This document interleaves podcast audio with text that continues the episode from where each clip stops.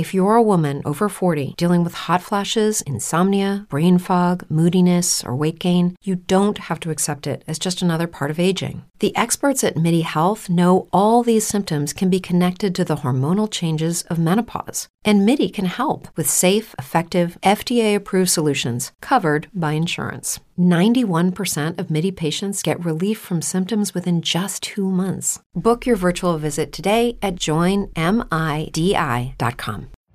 Every day, we rise, challenging ourselves to work for what we believe in. At U.S. Border Patrol, protecting our borders is more than a job, it's a calling.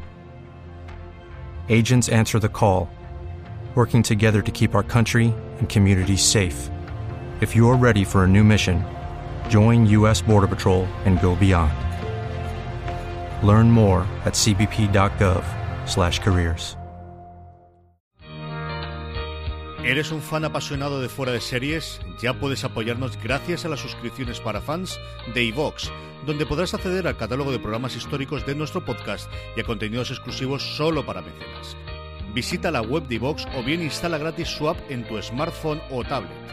Busca fuera de series, pulsa en el botón de apoyar y elige la cantidad de tu aportación desde 1,49 euros al mes. Todos nuestros mecenas ya pueden disfrutar de la primera temporada completa de Fuera de Series, un material único que no encontrarás en ningún otro sitio. Y cada viernes, dos nuevos episodios del catálogo histórico del programa. Conviértete en mecenas de Fuera de Series y disfruta de contenido exclusivo con la suscripción para fans de iVox.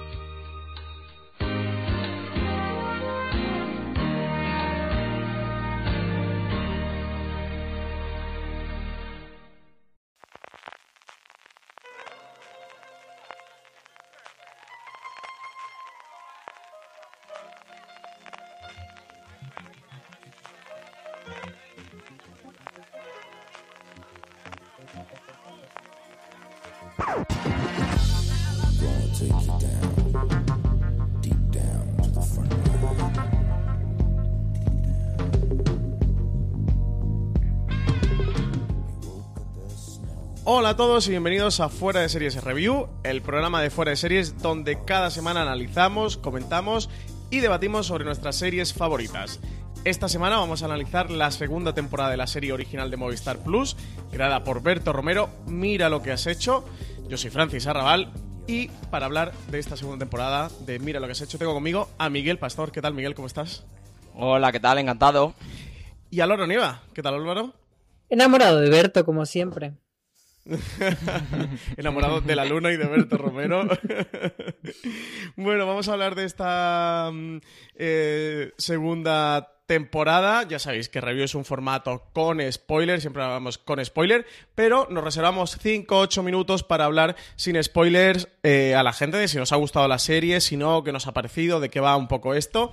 En este caso ya segunda mm, temporada, imagino que siendo una serie cortita de 6 episodios de 25 minutos, quien haya visto la primera y le gustara, eh, estar en esta segunda, y si no vistes la primera, pues oye, míratela, que yo creo que está muy bien y merece la pena vérsela, y te reenganchas a la segunda y disfrutas de este review. Eh, lo comentamos al principio, la serie está creada por Berto Romero, el guion es del propio Berto Romero junto a Rafael Barceló y Enric Pardo, la dirección de la primera a la segunda temporada ha cambiado, la primera temporada era Carlos Cerón, por motivos de agenda no podía hacerse cargo esta segunda temporada y se ha encargado Javier Ruiz Caldera, con quien Berto ya había trabajado en la película Tres bodas de más y con quien guarda una estrecha relación.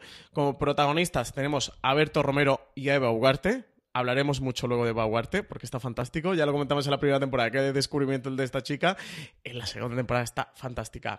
La serie tiene seis episodios de 25 minutos de duración. En la primera temporada, si Berto y Sandra se enfrentaban al primer embarazo como pareja, aquí se enfrentan a su segundo embarazo. Encima viene por partida doble y además Berto Romero se pone a crear su propia serie. Empieza a rodar una serie de, televisión en un juego de metaficción en el que se mete, bueno, ya se metía en la primera temporada, mira lo que has hecho, pero en esta segunda temporada ya se mete de, eh, no, ya se mete de lleno. Eh, Álvaro, tú estuviste en el junket de presentación de esta segunda temporada de Mira lo que has hecho, que se hizo en, Madrid. Eh, cuéntanos un poquito, tú que estuviste hablando con Berto, con Eva Huarte, con Javi Ruiz Caldera, ¿qué te comentaron? ¿Qué cositas? Así sin mucho spoiler, pero que molen sobre esta segunda temporada. Mira lo que has hecho. Bueno, principalmente lo que me contaron es que eh, ellos tenían mucha intención de que la segunda temporada fuese muy diferente a la primera. Querían no darnos lo mismo que ya nos habían dado. Que luego ya entraremos en si eso ha sido un error o no, pero bueno, eso, forma parte de nuestro review. Lo que ellos nos contaban era que sí, que querían eh, cambiar mucho, pero manteniendo la esencia, que además me la definieron de una manera que me pareció muy acertada, que decían que la esencia de Mira lo que ha hecho es risa y patada en los dientes. Tener esa, esa mezcla de comedia tierna, pero que luego te da una puñalada emocional a mala idea, decían. Entonces, eh, básicamente eso es lo que han intentado. Y luego también eh, eh, estuvimos hablando sobre esta relación entre realidad y ficción, pero bueno, eso lo comentamos más adelante. Em, como ya es segunda temporada, yo creo que no hace falta hacer mucho preámbulo y mucha parte sin spoiler, así que vamos a ir de lleno. Pero bueno, antes de meter una parte con spoiler, Miguel Pastor, ¿qué te ha parecido esta segunda temporada? Eh, ¿Te gustó la primera, sí o no? ¿Qué te ha parecido esta segunda con respecto a la primera? Y si la recomiendas. Sí, esta me ha gustado, sí que la recomiendo y sí que me ha gustado menos que la primera. La primera me pareció otra cosa distinta, eh, un poco en la línea con lo que apuntaba Álvaro. Y ahora cuando vayamos a la parte con spoilers me explico mejor. Vale. Eh, Álvaro, por lo que he hablado contigo, eh, tú estás con Miguel Pastor, ¿no? Sí, además yo creo que Miguel y yo somos los únicos que estamos en esta tesitura porque yo todo lo que he escuchado es que eh, pues de gente que además nos fiamos mucho, como Alberto Rey, como con Chicas Cajosa, que les ha gustado muchísimo la temporada, pero a mí es verdad que sin que, o sea, no puedo decir que no me haya gustado, pero sí que me parece que esta segunda temporada no me ha dado lo que yo esperaba o no me ha gustado tanto como la primera temporada. Y me ha pasado un poco como con la segunda temporada de Paquita Sala. Luego desarrollaré esta idea.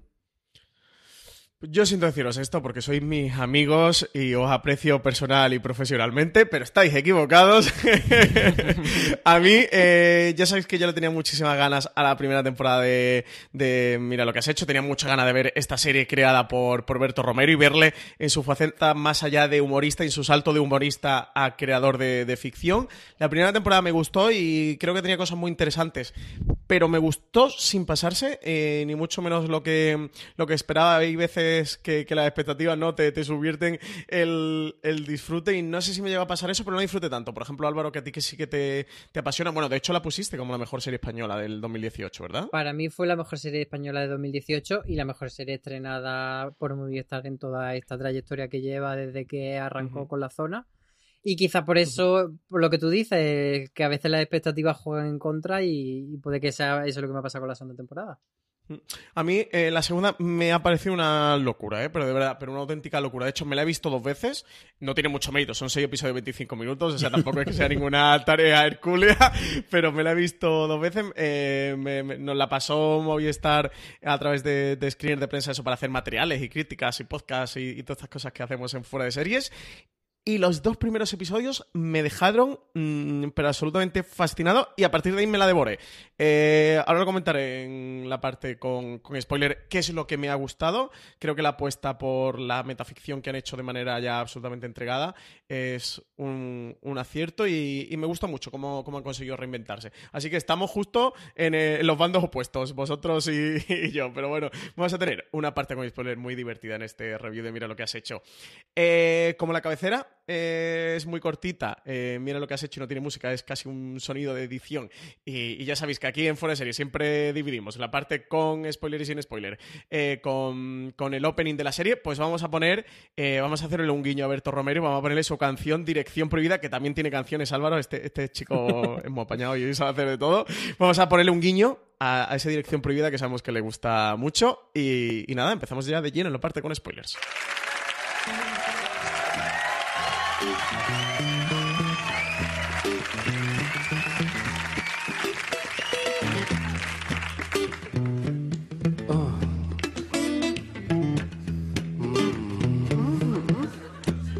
Esta canción la compuse hace tiempo para ayudar a todos aquellos hombres heterosexuales que quieren explorar nuevas vías con su pareja. Sí. Estos hombres que quieren dar por supuesto que hay otras maneras de amar. Estoy hablando de romper el monótono día a día conyugal por detrás. Sé que a veces se hace difícil de plantear, pero el tema, lo que viene siendo el tema, entrará mejor si usamos el lubricante de la elegancia y la insinuación.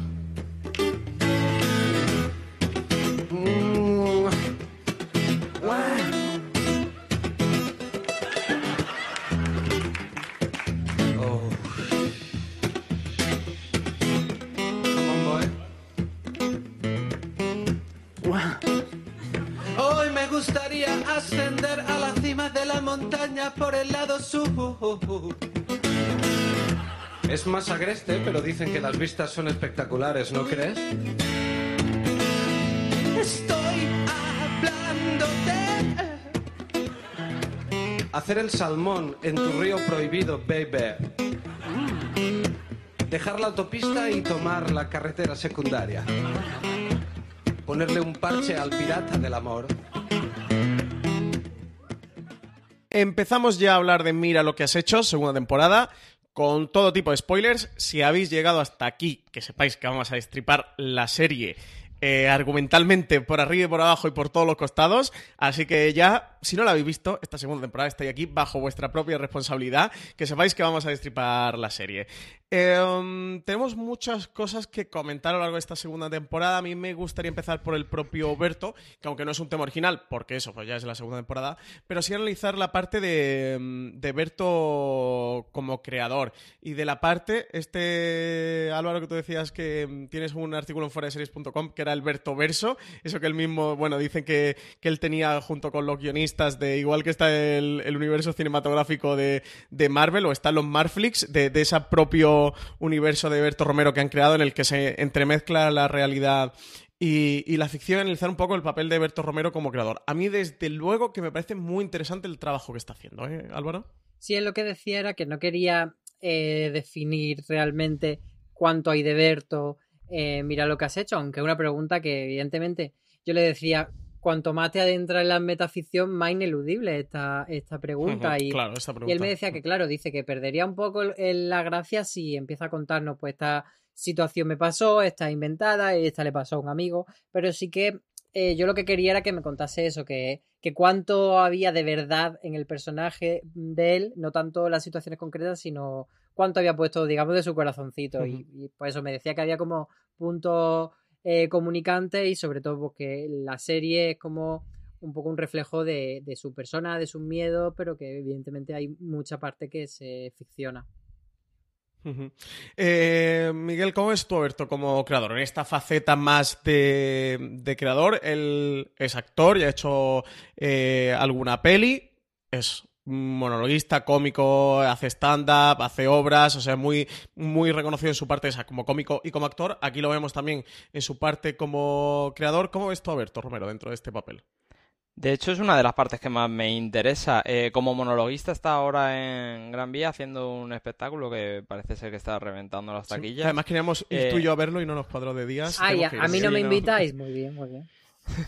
es que los planes de comedia lo hacemos Miguel y yo en privado. Nos... Pero bueno, lo apuntamos, lo apuntamos aquí. La próxima con Álvaro. Ya, ya para, para, deshacer este, este, desagravio, por lo menos me tenéis que invitar.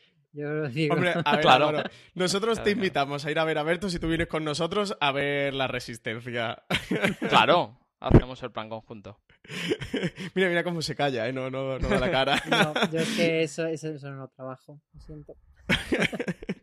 bueno, Miguel, eh, cuéntame, ¿qué, qué, cómo ves Decía tú como creador? Me interesa, me interesa. La primera temporada me gustó mucho. En, al hilo de lo que decía Álvaro, eh, y un poco también hilo ya con lo que con lo que me ha parecido la temporada y por qué no me ha gustado tanto como a ti, que, que, no es que no me haya gustado, me ha parecido divertida, pero si quieres saber cuánto de Berto hay en la serie, te vale con escuchar el programa de la SER, que yo le escucho con Andreu, y, y la mucho... Eh, una de las cosas que me ha fallado a mí de esta segunda temporada es que, eh, sobre todo en la primera parte, los cuatro primeros episodios, me parecía más una concatenación de sketches que si has visto el tráiler y has escuchado su podcast, eh, muchas de las historias están contadas ahí. Entonces, eso, eh, con lo que decía Álvaro, ¿cuánto de Berto hay? Pues quien haya escuchado el podcast sabe que la serie no la grabó cuando, cuando iba a tener a los mellizos, porque ya los tenía. Sabe que la historia de que su mujer le pregunta, eh, él le pregunta a su mujer cuándo, qué, más necesitas que, que, me nominen a un Goya para ser, para que me consideres actor, que soy actor y dice que lo ganes. Eso es una historia que la ha contado en su podcast eh, un par de veces. Oye, tienes que hacer este artículo en Fuera Series, eh, Miguel, porque yo todo esto no lo conozco. O sea, tienes que hacer el artículo de todo esto es lo que hay de Berto Romero, mira lo que has hecho. Que hay de verdad y que no, ¿no? Claro, lo tienes que hacer Entonces, el, el haberle seguido tanto, pues hace que esa primera parte me parezca un poco eh, sketch, un poco juntos. Más, reiterativa a lo mejor o algo así. Claro. ¿Qué pasó con Master of None? Eh? Eh, viendo la segunda temporada de Master of None de Aziz Ansari, luego me vi en Netflix el, stand-up que hizo en el Madison Square Garden y mogollón de los temas que tratan en, ese stand-up eh, estaban en la serie. Y, pero no sé, me, lo veo interesante porque al final creo que son los problemas que donde ves a un creador de verdad, ¿no? Donde ves sus ideas y, y, ves lo que le preocupa. O sea, entiendo que te pueda parecer un poco redundante, pero... ¿No te encantaría tener 100 dólares extra en tu bolsillo? Haz que un experto bilingüe de TurboTax declare tus impuestos para el 31 de marzo y obtén 100 dólares de vuelta al instante. Porque no importa cuáles hayan sido tus logros del año pasado, TurboTax hace que cuenten. Obtén 100 dólares de vuelta y tus impuestos con 100% de precisión. Solo con Intuit TurboTax. Debes declarar para el 31 de marzo. Crédito solo aplicable al costo de la presentación federal con TurboTax Full Service. Oferta sujeta a cambios o cancelación en cualquier momento.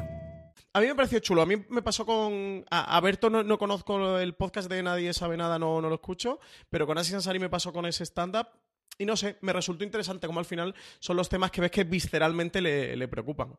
No es tanto que me haya parecido mal como que no me ha parecido tan gracioso como la primera temporada. Eh, eh, eh, algunas de las historias las conocía y por eso no me ha parecido tan gracioso. Y por eso hago una separación entre la primera parte y esos dos últimos episodios que hilan ya y, cuando veo esos dos últimos episodios entiendo que el background ese lo necesita para cerrar esa historia de sufrimiento de pareja, de cómo encajar la paternidad, también sé algo de eso. Sí, además es verdad que, que esta estructura así como que que empieza por un lado y luego da ese golpe de timón, también lo hacía en la primera temporada, que los dos primeros episodios, si no recuerdo mal, eran como así como más ligeritos, que parecen casi más autoconclusivos y luego entraba en una dinámica más de cerrar la temporada con una historia concreta. Hmm. Me parece muy interesante, ¿verdad? Ojalá mira lo que has hecho tenga más temporada, ojalá mira lo que has hecho, eh, perdón, Berto Romero siga haciendo series de, televisión. Me pasa, hicimos un gran angular en fuera de series que además colgamos hace un par de semanas, creo, eh, que se llamaba Los cómicos de stand-up dan el salto a las series de, televisión. De hecho, hicimos mención a Berto Romero y mira lo que has hecho, y a Ignatius Farray también con el fin de la comedia. Me parece un paso muy interesante porque al final un cómico de stand-up eh, o un cómico en general tiene sus traumas, sus preocupaciones y, el humor no deja de ser también una ficción y que den ese salto a hacer una serie de televisión. De luego me parece interesante. Veo a Berto Romero que tiene un gran discurso, que tiene cosas interesantes que, mm, que decir y que aportar. Y por la parte que me gusta más eh, esta segunda temporada eh, que la primera, hay una parte que es muy personal y sé que eso es una percepción absolutamente subjetiva, pero que en el cine o en la serie de televisión no lo podemos olvidar, que es eh, la empatía o la, conexión que, haces con, con, esa película o con esa serie. Con esta segunda temporada sí que tenía una mayor empatía, una mayor conexión, no, no porque conozca los temas de los que trataba Berto, que yo, por ejemplo, pues no, no, soy, padre, no, he, tenido el tema de la paternidad, que a lo mejor, Miguel, tú sí que puedes abordar de, otro tema, pero sí que llega a tener una, llego a tener una conexión emocional mayor con, con, lo que está contando Berto, porque le veo eh, por un lado veo que, que, él está más libre, que está más suelto. En la primera temporada había cosas que la veía como muy encorsetadas, que se le podía ver un poquito las costuras. Mm, no sé si una red salvavidas de, ir con cuidado porque, porque es nuevo em, en ficción y de no atreverse a meterse en ciertos sitios o cuando se mete salir pronto irse a otra cosa, ¿no? De eso, como un poco eh, quizás con, cierto, no tanto miedo, pero sí respeto. En esta segunda temporada veo mucho más eh, liberado, más suelto, no sé llamarle, eh, entre comillas, como diría Juan Carrasco, así con, con lo de entre comillas, un poquito más salvaje o con, mayor libertad, con menos miedo a, a donde pueda ir lo, lo, que esté haciendo. Esa parte, esa parte, de luego, sí que me resulta interesante. Pero yo no veo que se meta en jardines ni más grandes, ni más profundos, ni más interesantes que la primera temporada. De hecho, a mí aquí me, me falta un poco rascar en ciertas cosas más, porque, por ejemplo, el juego de la metaficción tampoco me parece que, o sea, me parece como idea chulo, pero no me parece que lo explote para algo especialmente interesante. Él, él contaba que quería hacer un paralelismo de, de, cómo, pues eso, la vida no solo de él, sino de cualquiera que tiene Instagram o cualquiera que se hace un poco de exposición de, de esa diferencia entre la, la realidad y, la, y, lo que no es la realidad, sino lo que proyectas. Pero no me parece tan que esté tan acabado. O sea, la primera temporada sí que me parece que tenía momentos mucho más memorables. O sea, yo un año después sigo recordando, eh, por un lado, el episodio del youtuber y por otro lado, el momento de, la muerte del padre de Berto y luego el, momento penes en la cara, que me parece muy potente y muy, y muy bien conseguido. Y en esta temporada, mm, si hago así balance, tampoco tengo esos momentos tan icónicos que se me hayan quedado. Miguel. No estoy de acuerdo con, con, Álvaro. Sí que creo que se mete en jardines un poco profundos. Sí que creo que es impactante eso que apunta de la madre, que está empezando a perder la cabeza y lo apunta con una escena muy cortita, con, con un detalle muy leve. Sí que creo que se mete en el sufrimiento de la pareja, ya no solo por la llegada de la maternidad, sino por el trabajo de él. Esa parte es muy potente, y de cómo ella se sacrifica por, por su propio trabajo. O sea, creo que hace un ejercicio de glorificar el papel de su mujer concretamente y de las madres en general y de, de lo difícil que es conciliar la vida personal con la vida laboral.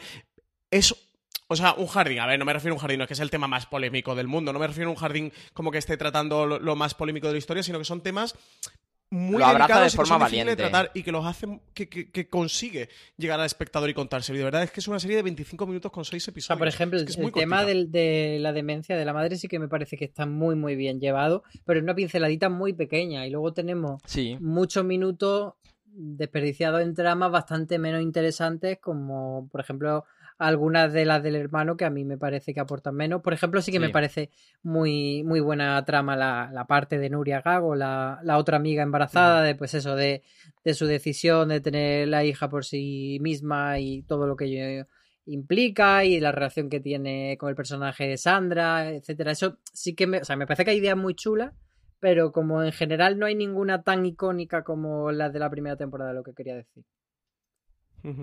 Yo, quizás el tercer episodio y el quinto son los que se me quedan un poquito más flojos. Los que más me gustan son los dos primeros.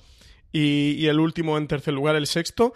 Y quizá el segundo y el quinto son los que se me quedan un poquito más flojos de, tener una trama eh, eh, menos clara, o eso sí que tener una pinceladita, pero mm, tener más sí, tramas o escenas que no te llevan eh, a ninguna parte. Eh, por el tema de la metaficción, que nos estábamos metiendo eh, y lo estábamos tocando. Aquí en esta segunda temporada vemos como y, esto es para explotarte la cabeza, o sea, esto ni, ni lo de Thanos y los multiversos de Marvel y, cómo que va a pasar ahí, que dónde está Capitán América y qué es lo que va a hacer Thor, lo del Verso con la metaficción, o sea, tenemos a un Berto Romero, o sea, un segundo Berto, un Berto de ficción, que le dan una serie de televisión, que está creando su propia serie de televisión y que ahí aparece bueno, una actriz que va a hacer de su mujer, que es Belén Cuesta, que hace de la mujer, que hace de la mujer, que hace de la mujer. O sea, triple tirabuzón con salto.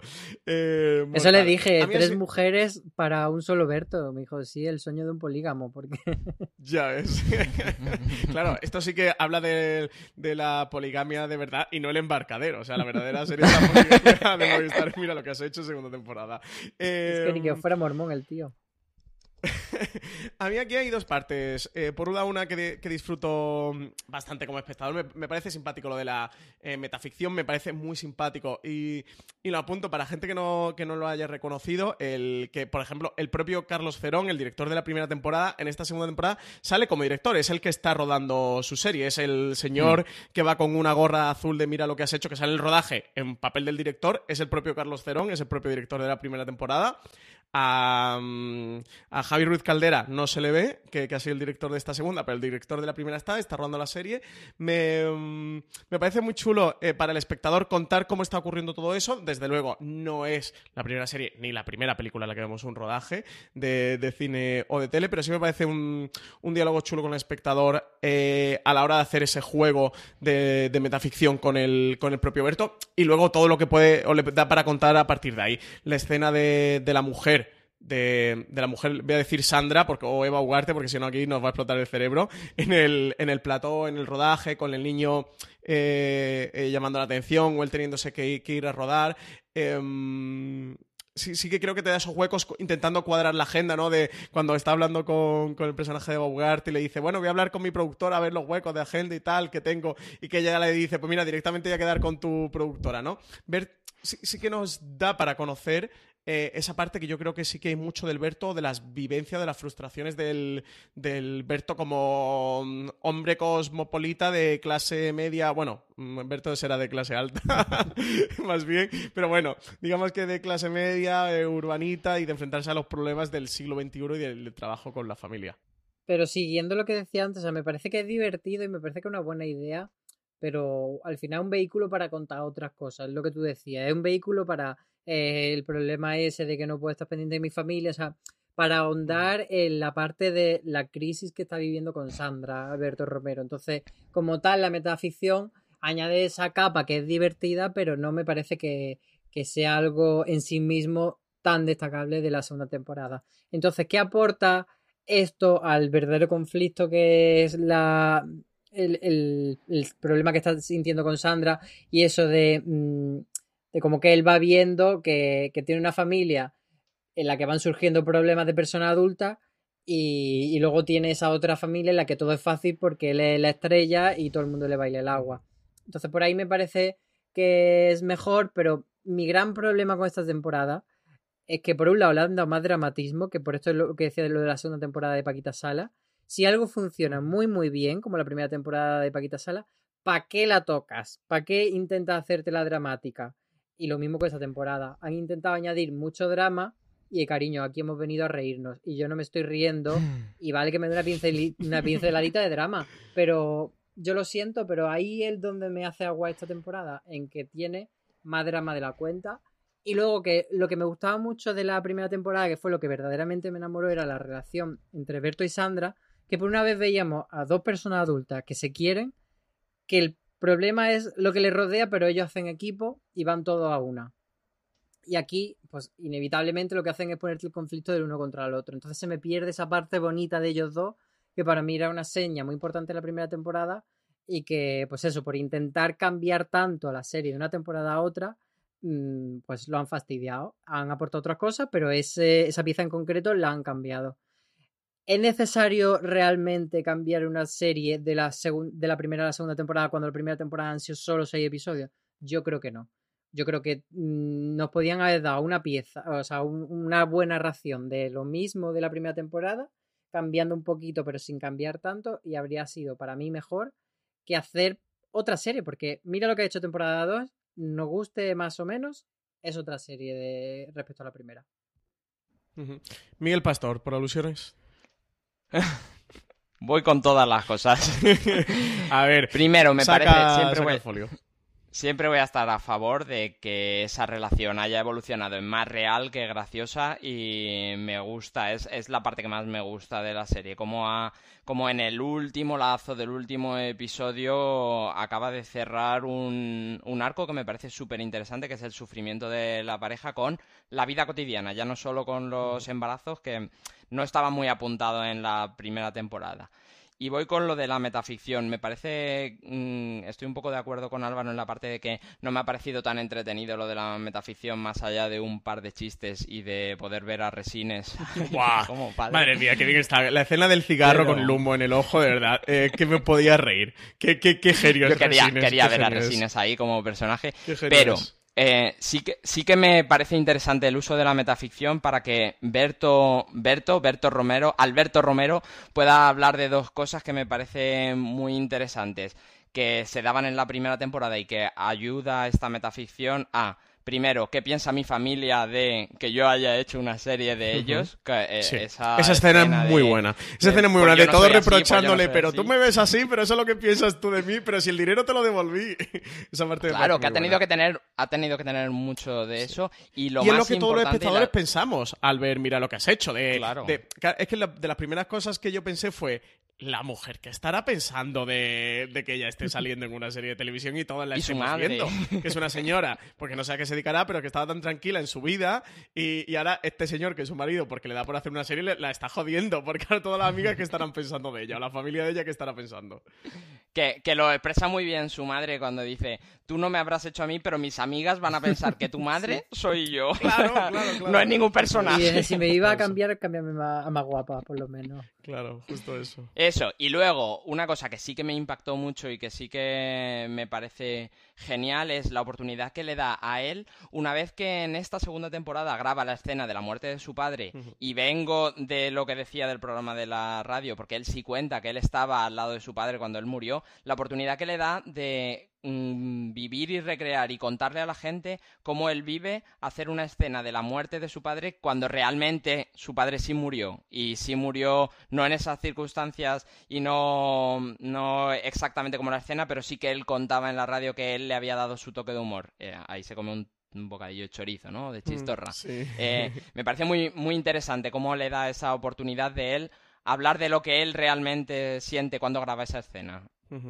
Sí, a mí es de, eso, de las partes que, me gusta o que conecto, que veo que la serie que tiene, que tiene más alma. Em, constantemente me estaba haciendo la pregunta de, de qué es de su vida o que no. No nos olvidemos también que hay otros dos guionistas, o sea que imagino que esos dos guionistas han aportado cosas de su vida o cosas que le han pasado a ellos. Evidentemente tiene que haber mucho de ficción o mucho que a ellos le haya pasado una cosita y, en la serie se lo han llevado por otro camino diferente o lo han ampliado, corregido, aumentado y, lo han puesto a lo bestia o, o hay cosas que le han pasado a amigos o a gente conocida y que hayan decidido eh, meterlo. Creo eso, yo no, puedo dejar de ver la serie preguntándome qué le habrá pasado o no. Dale más potencia a tu primavera con The Home Depot. Obtén una potencia similar a la de la gasolina para podar, recortar y soplar con el sistema OnePlus de 18 voltios de Ryobi desde solo 89 dólares. Potencia para podar un tercio de un acre con una carga. Potencia para recortar el césped que dura hasta dos horas. Y fuerza de soplado de 110 millas por hora. Todo con una batería intercambiable. Llévate el sistema inalámbrico OnePlus de 18 voltios de Ryobi. Solo en The Home Depot. Haces más. Logras más. Eh, pero yo por la parte que, mm, decía Álvaro de, comedia, entiendo que mucha gente vaya a ver, mira lo que has hecho, porque conocen y les gusta el Berto cómico, el Berto humorista.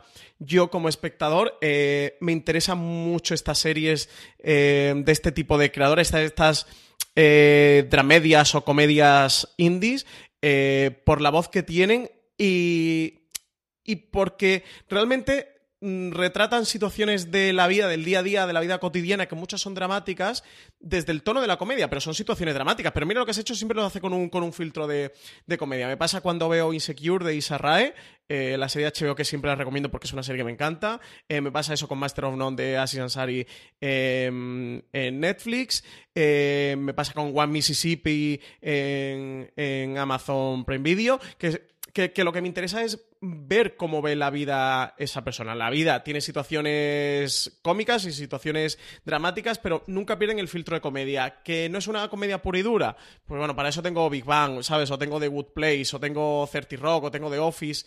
Creo que mira o lo que tienes a Berto en su monólogo. O tienes a Berto en su monólogo. no, entiendo la parte de pero a ver, si a mí me interesa, y además una de las cosas que me gusta de, de Mire lo que ha hecho es que el humor de Berto aquí es muy diferente, porque normalmente el monólogo, eh, el arma de Berto son que tiene un léxico súper potente, que hace mucha improvisación, que tal. O sea, tiene, y aquí va por otro lado completamente. O sea, los elementos característicos del humor de Berto no están o no son los protagonistas de Mira lo que has hecho, pero aún así es una comedia, y por mucho que pertenezca a ese, ese género de dramedia indie que tú has mencionado y tal, al final para mí una comedia y sobre todo cuando la esencia de la primera temporada era que sí que te reías, pues aquí si faltan las risas, sí que me parece que hay un problema. Yo que justo por eso a la hora de la parte que te decía que creo que esta, que esta temporada han sido más atrevido. Es decir, en la primera temporada lo más fácil para ellos era hacer lo que mejor sabían hacer, que era eh, comedia y hacer una serie pues de comedia, divertida, simpática.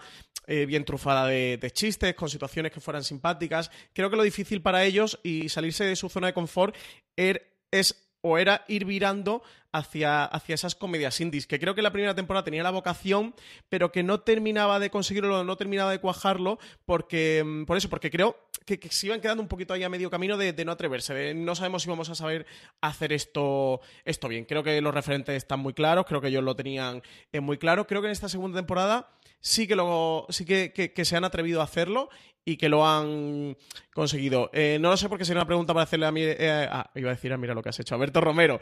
y, y, no voy a suponer yo nada, pero creo que esta es la serie que de verdad le interesaba hacer a, a Berto, que de verdad le gustaba que la primera temporada a lo mejor no se sentía tan seguro y que en esta segunda la han conseguido hacer. Y a mí me gusta la evolución. Entiendo lo que tú dices de, oye, son solo seis episodios de 25 minutos. No hacía falta reinventarse. Pero no creo que sea una reinvención. Creo que es mm, una evolución natural. De que, que, ahora sí que se han sabido eh, con las facultades para poder hacer esta serie. Creo que, creo que la primera temporada querían hacer esta serie de verdad. Y por eso a mí era lo que no me terminaba de encajar o funcionar. Y ahora, cuando lo he visto en esta segunda, me ha encantado. A mí la escena de cuando termine el primer episodio Em, de él cerrando la puerta del plato y da a lo que es, bueno, pues fuera ya del, del atrezzo, está en pleno set, donde están ahí los eléctricos eh, enchufando eh, cables y viene una, chica de vestuario a quitarle la chaqueta. Y ese momento, ese momento de él de pararse a pensar, de reflexionar, de ver lo que está ocurriendo con su vida, ahí justo es donde conecto con la serie. O sea, eso es lo que más me interesa de, de mira lo que has hecho. Que la parte del, del, gag y de los chistes en la reunión de padres, que me parecen divertidísima, y de. O cuando él está con, con la médica que, que, está siguiendo el embarazo de, de, de, Sandra y le empieza a hacer broma de. Oye, pues la vida real no es tan graciosa. O sea, todo eso ecos que, que seguro que le tienen que hacer mogollón al pobre Berto y que tiene que sufrir toda esa impertinencia, me hace mucha gracia. Eso, la parte del, de con el padre, del que le chorrea el sudor a su hijo, me hace mucha gracia pero donde, donde la serie me da un plus es eso de él, pues eso, pegando ese portón, cerrando la puerta y, viéndose él, solo, ¿no? Ante, ante su. Sí, pero que no está equilibrado. O sea, no hay eh, ese equilibrio de comedia, se ha perdido mucho y sobre todo cuando avanza la temporada, pues eso, de intentar. Me parece que es un poco ínfula de, de muchos creadores de comedia de ahora voy a hacer drama. Es como y también le pasa, por ejemplo, lo comentaban en el fuera de series live a muchos actores, que es como eh, se ganan con el, con la comedia el, cariño de la gente y de repente, ay, ahora voy a hacer drama. Entonces, eh, yo entiendo que esas pinceladas o esas patadas en los dientes, como decía Berto, son interesantes y son marca de la serie, pero que no deben fagocitar al concepto de comedia. Bueno, pasemos, vamos a hablar un poquito de Bogarte, que estamos hablando mucho de Berto. Creo que en parte esta serie es lo que es por la interpretación de Bogarte. La química entre los dos la vimos en la primera temporada, es bestial. Eh, Álvaro, ¿lo comentas eh, muy bien en la entrevista que, le hiciste, que, tiene declaraciones tanto de Berto Romero como de Baugarte sobre, sobre esa química. Cuéntanos un poquito lo que te contaron, porque de verdad creo que ahí reside uno de los pilares de, esta serie. Bueno, ahí se cachondearon de mí los cabrones, porque les dije, bueno, ¿y qué tal está con la química como tal? Y, me dijeron, hoy sí, sí, quedamos todos los días a ensayar química. No, pues evidentemente no se puede, no se puede ensayar y de hecho Berto me decía que con Eva le había pasado un poco como con Andreu, que de repente desde el primer casting pues ya se vio que encajaban bien y se entendían. Y la verdad que eso es algo que se nota. Pero, como yo decía antes, a mí me parece que la primera temporada eso jugaba más en favor de la serie porque los dos hacen equipo. Ahora, como van uno contra otro, pues no están tan aprovechada esa química. Miguel, ¿tú qué tal? Con, qué, ¿Cómo ves esa química entre Berto y Eva Ugarte y cuál crees que es el peso de Eva Ugarte dentro de esta serie? Todo. Además, es que mm, me extraña muchísimo no ver a esta chica en más papeles haciendo más cosas.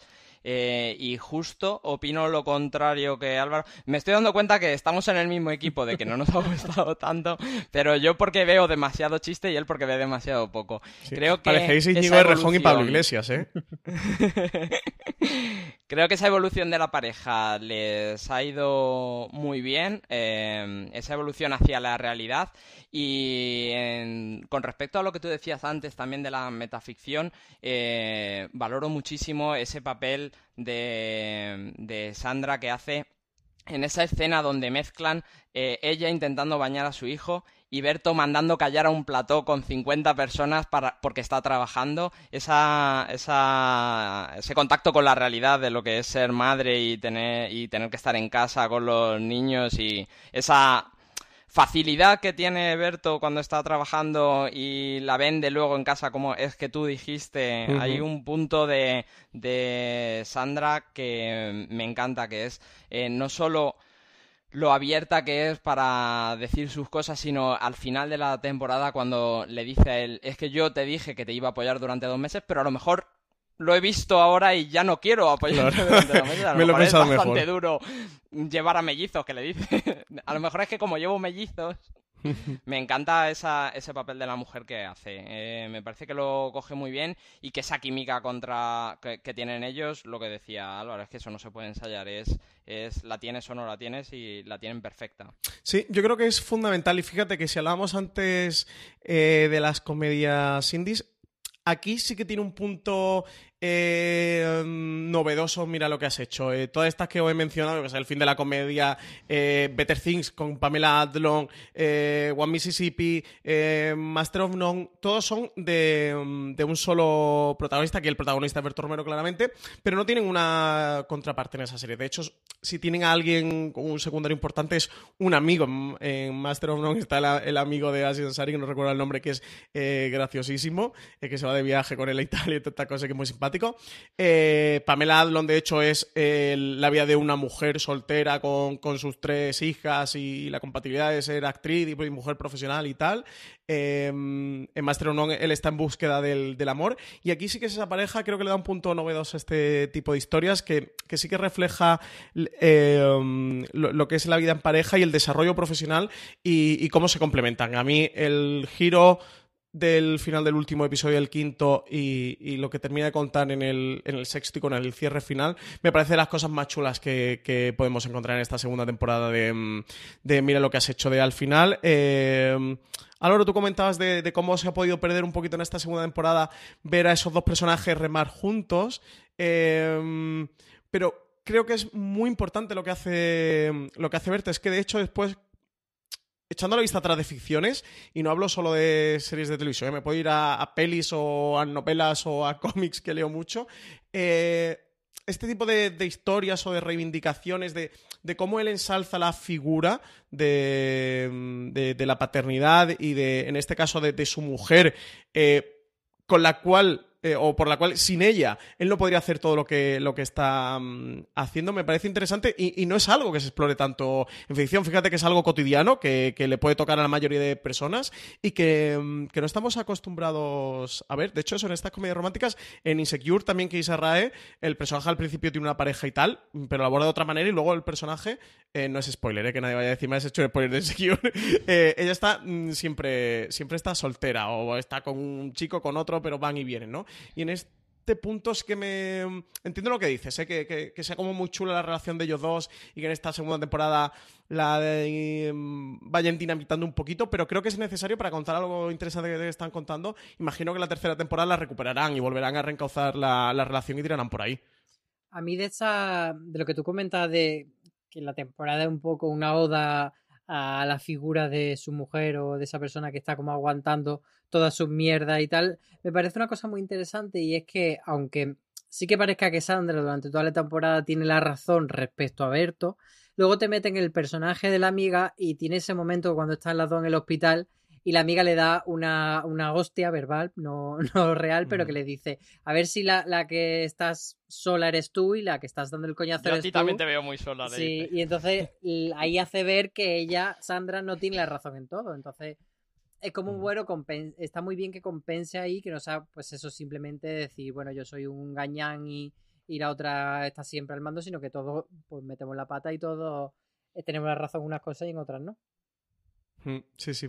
Eh, hablemos un poquito de la dirección de Javier Ruiz Caldera. Yo creo que Carlos Cerón hacía buen trabajo en la primera temporada, que era una serie bien dirigida y, y que la comedia no es fácil de dirigir, sobre todo por el timing. En esta segunda, mm, creo que Javier Ruiz Caldera demuestra que es el gran maestro de la comedia a nivel de dirección en España. ¿eh? O sea, bueno, es el director de comedias como Tres Bodas eh, de Más, recientemente ha hecho Super López, hizo Anacleto Agente Secreto, eh, hizo Spanish Movie.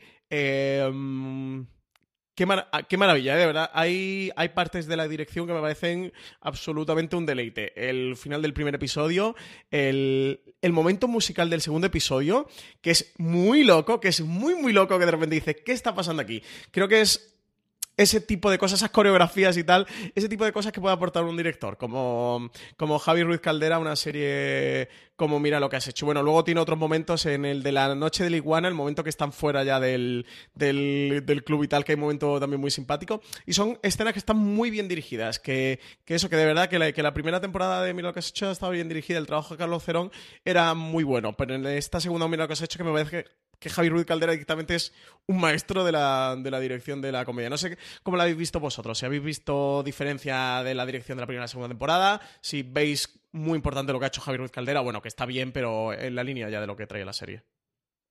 Álvaro. A ver, eh, bastante continuista en ese sentido de la dirección. Así que me parece que, está muy bien llevado y tiene ideas muy chulas, pero, pero bueno, que no es un cambio de, de autor que de repente diga en ese sentido, en la dirección es algo totalmente distinto. Miguel. Sí, estoy de acuerdo. También es verdad que Cerón lo hacía bien y creo que es parte de culpa de la dirección el que las partes que a mí se me han hecho más pesadas, que es lo digo desde ya para si lo vas a preguntar luego, la parte del hermano de José. Y cómo se recrean con los niños bebiendo vodka son, las partes que se me han hecho más pesadas, pero bueno, creo que la dirección ha ayudado a que, a que lo pase mejor y que toda esa historia de José con su novia y, y toda esa ese ritmo que le imprime a esa escena ha hecho que lo tragué mejor y que no me acuerde tan mal de ello. Bueno, estáis, Miguel, ya que ha abierto la vez de cosas que no te han gustado, mira lo que has hecho. Eh, ¿Qué es lo que menos te ha gustado de esta segunda temporada? Eso, eso, justo eso. La, trama del hermano, ¿no? A mí también se me hace un poco parece, pesada.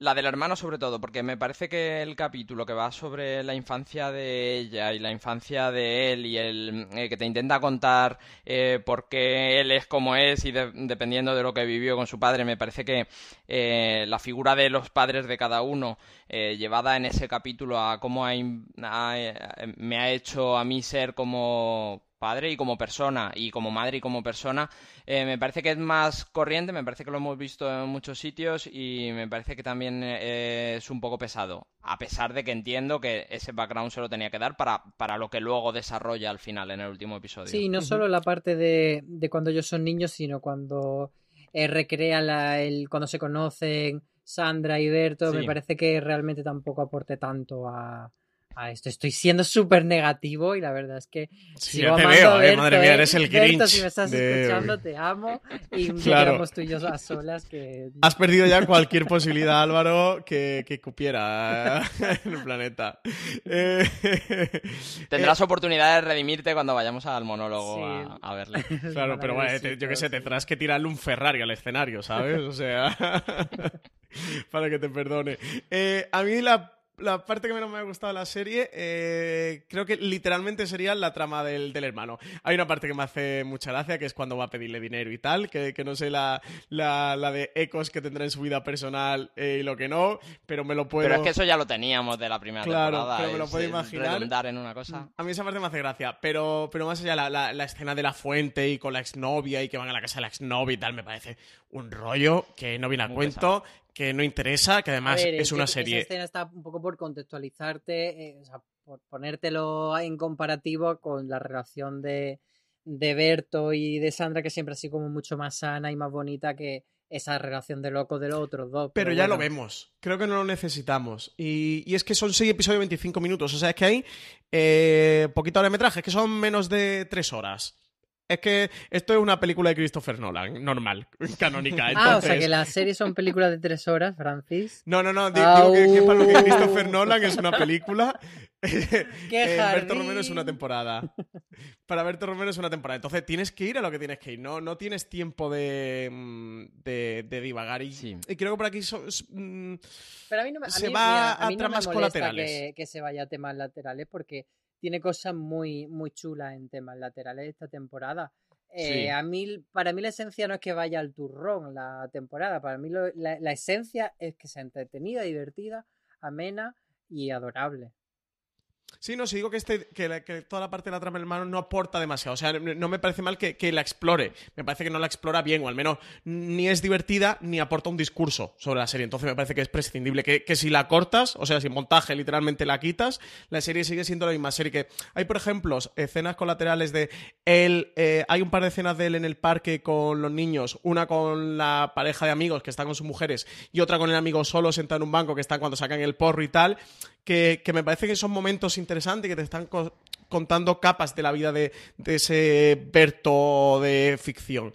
Eh, pero la parte del hermano... El, gag, para mí el gag más divertido es cuando el padre divorciado les pregunta a los niños a dónde han ido a comer y que a un vegano los trillizos claro. porque esa en mano. es maravilloso. Y, el capítulo de la iguana me, siento con esa historia, todo el tema de la iguana y la escena también de la madre con la demencia que comentaba antes Miguel me parece que son de las cosas mejores de la temporada y son cosas laterales. Me parece que lo, que, que, casualmente nos haga más pesado la historia del hermano habla bien del resto de historias porque queremos ver más de esas historias con interés que lo pesada que se hace esa, esa, historia que tampoco explora algo que nos interese. Bueno, Álvaro Nima, te voy a regalar un comodín de redimirte con Berto Romero si te está escuchando en este momento. ¿Qué es lo que más te ha gustado de esta segunda temporada? Mira lo que has hecho. A mí la nariz de Berto, por supuesto. Madre mía. Me encanta. O Berto sin camiseta también, ¿no? Bueno, eso, el plano sin camiseta de Berto también, hay que tenerlo en cuenta. Pero. Cuando conjuga la, nariz y el bigote pequeño, ¿eh?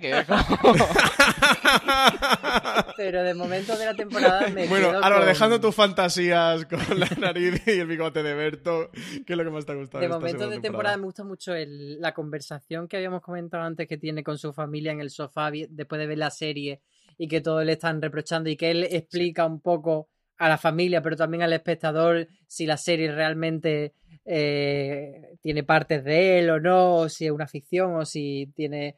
Pues eso. Eh, me parece que es muy divertido por eso, por el juego que establece diciéndoselo al espectador. Y luego lo que, la escena que comentaba antes del personaje de Nuria Gago y de, y de Sandra, ese momento en el, en el hospital me parece muy bueno. Sí, mira, hay, eh, perdona que haga este inciso, eh, pero lo comento justo ahora que has dicho Gago, el momento en el hospital de que está en la máquina expendedora con el médico, eh, que viene y le dice, cuidado que esta máquina deja embarazada a la chica guapa y tal, y, y como ellas le, le, contestan, o sea, esa contestación, ese mensaje antimachista total, ¿no? De, de esos micromachismos de comentarios, esos puntos son los que me parecen muy chulos de, rincones de mira lo que has hecho, que donde ves eh, una, calidad de, la serie de televisión de, verdad. Eso, esos rinconcitos de que. O, al taxista. Y la homofobia del taxista. o claro, el taxista, que también es encanta telita. Eh, que creo que mira lo que has hecho no es friendly taxista y es pro Uber Cabify. Pero eh, esos pequeños rincones que se pueden encontrar en la serie es, es ese punto de, de mm, conexión de calidad que le veo a la serie que no lo tenía tanto en la primera temporada. Que no digo que no los haya, ¿eh? Creo que, o no había tantos o, no eran de, tanta mm, calidad. Eh, Miguel, ¿qué es lo que a ti te ha gustado más de esta segunda temporada? Mira lo que has hecho. Yo creo que no, no puedo ser imparcial. Lo que más me ha gustado es la escena que comentaba antes, donde se ve a, a Sandra bañando al niño, porque yo he bañado a una niña que no quiere bañarse y que quiere hacer lo que quiere, y sobre todo porque yo he estado en la oficina sabiendo que eso estaba en mi casa y a mí se me pusieron los pelos de punta cuando ella llora y el, y el niño sale, Lucas sale y la abraza. Eh, me llegó, me llegó y me, me impactó. Sí, es muy bonito ese momento. Eh, a mí hay dos partes que, bueno, son las esenciales de la serie. Eh, puede que lo que diga sea un poco viedad, pero que me gustan mucho, que es eh, cuando la serie se, se entrega a, la diversión y el humor de, una forma visceral, la reunión escolar me parece Vaya, ahora queremos reírnos Espérate que decir la otra parte que me gusta. He dicho me gustan mucho dos cosas. Y hay, y hay dos tipos de momentos que me gustan mucho. Cuando se entrega visceralmente la comedia, la reunión escolar me parece genial, el punto casi Monty Python, eh, de que han hecho por nosotros los romanos, de qué nombres tenemos que vetar para que le pongan a nuestra clase los niños. De verdad que lloré de la risa. La parte de, a él que, lo nombran eh, también eh, como el representante de la clase y tal, de verdad que, que me, hacía mucha Para que por lo menos nos riamos. Claro. o, cuando él está, cuando él está en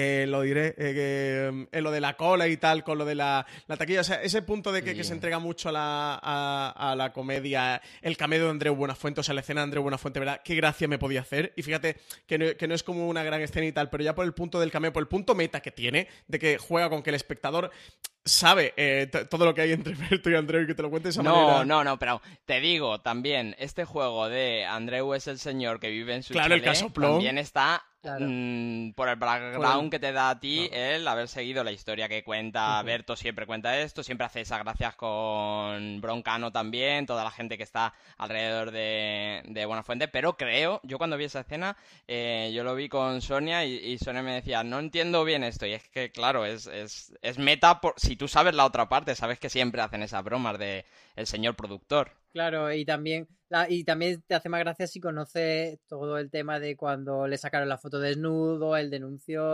Claro, claro. Pero bueno, son capas que añade. Es que le haces un retrato de, eso, de productor multimillonario, como casi que fuera Hugh Hefner, ¿no? Ahí en la piscina, el tumbao, tomando el sol con su cochazo rojo descapotable en la entrada. Con Quejándose de que tiene que elegir el color de los globos de la fiesta de cumpleaños de la niña. Con la sirvienta. O sea, y además me, parece, me parece acertado porque parece que Berto te lo lleva más a verdad y a Buenafuente te lo lleva mucho más a caricatura. Entonces hace ahí como una diferencia muy grande. De verdad. Eso está muy bien cogido. El, el ¿quieres que mi criado te, te duerma el niño? Está muy bien cogido. Sí. Entonces, a mí esos momentos pues, me hace mucha gracia, me parece muy divertido y creo que, que, que son muy genios haciéndolo. Y luego pues la otra parte es eso, cuando, cuando sí que intenta aportar más, contarte algo más, llegar al espectador, intentar tocarlo, lo he comentado varias veces, y es que de verdad que me, me, volvió loco esa escena, que fue el, el, primer episodio, el final del, del rodaje de, la serie. Cuando él explota en la cola, me parece la combinación perfecta de las dos cosas que me gustan. Cuando él explota en, en la cola de la obra de teatro en el segundo episodio, porque el taquillero lo reconoce, bueno, el taquillero en el que está así, bueno, como de acomodador y lo va a colar, y el resto de padres se le ponen en contra de qué, porque eres famoso y tal el momento del explotar de sí, ¿y qué pasa? De que es que ya por tal. O sea, es que si no le ha pasado. Pues lo voy a hacer. Claro, si no lo ha hecho, eso ha pasado por su cabeza un millón de veces. Y el momento de decir, tengo una serie para contarlo y lo voy a contar y me desahogo, me parece brillante. me parece brillante. Y, y, eso, me parece la combinación perfecta de divertido, de, además de comedia visceral y de, intentar contar algo más o, de contar lo que a él le está pasando, lo que a él le toca y lo que a él también le, perturba en, su vida y eso. Y luego los momentos después de la relación de pareja entre Bert y Sandra, todo lo que cuenta sobre ella, cómo, cómo intenta ponerla en, valor, son los momentos de la temporada que, que más llego a disfrutar. Eh, bueno, pues por ir acabando ya ir cerrando este review, que yo creo que hemos tocado todo, que no nos dejamos ninguna cosita por ahí por tocar. Eh, Miguel Pastor, antes de despedirnos, eh, valoración global de la serie y alguna cosa que se te haya quedado en el tintero. Pues la serie, ya te digo, la recomiendo mucho. Yo me he descubierto gustándome más en vuestra, en la charla que de lo que me había gustado. Sobre todo, te digo, por esa parte más serie, por esa última parte y pedimos desde aquí la renovación de una tercera temporada que yo creo y estoy casi seguro que esa última escena de Lucas viendo la foto de sus hermanos y destrozándolo todo es lo que quiere desarrollar en esa tercera temporada él. Ahora vienen dos niños y tengo uno en casa. Vamos a ver cómo funciona esto. Mm, a ver cómo lo enfrentamos al asunto. Eh, Aloro, eh, eso, ¿quieres redimirte un poquito de ser menos Grinch para la versión global de la serie y algo que te haya dejado en el tintero? Sí, y aclarar que me ha gustado mucho, a pesar de que haya puesto estas pegas y que lo mismo con la segunda temporada de Paquita Salas, que sí que es verdad que me hubiese gustado que hubiese sido más cómica, pero que me, me gustó igualmente y que, Berto, si me estás escuchando, pues como dice tu canción, hagamos una entrada donde había una salida. Ahí lo dejo. hoy, hoy te has, cavado, te has eh, cavado tumba en el show business, Álvaro, que son los Javis y Berto Romero. No sé qué va a ser de ti. Críticas constructivas, por favor. Eh, aprendamos a, a encajarlas.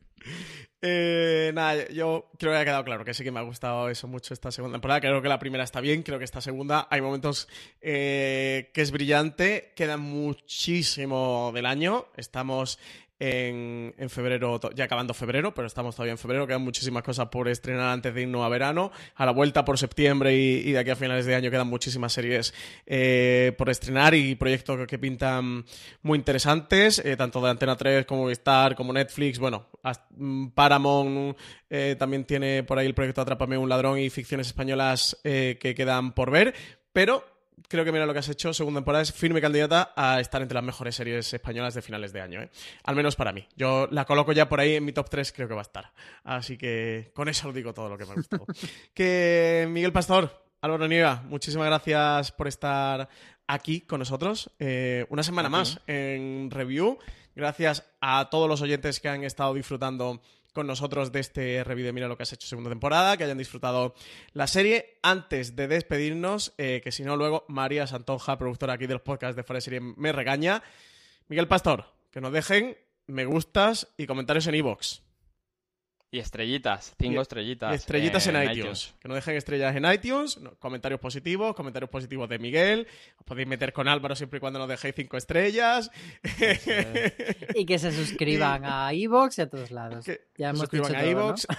Estamos en Spotify y eso. Sobre todo que nos dejen estrellitas en iTunes, muy importante, y que nos dejen comentarios de si le ha gustado este review, si no le ha gustado, en qué están de acuerdo con nosotros, en qué no están de acuerdo con nosotros, cosas que le hayan gustado, mira lo que has hecho, que nos lo pongan en la entrada en iVoox de este podcast. Y por contactar con otros programas de la cadena, si queréis ver más enemigos que se ha hecho Álvaro, el fuera de series live de Bota Juan, ahí tiene otro enemigo. No voy a decir más, que me, adoró, me adoró.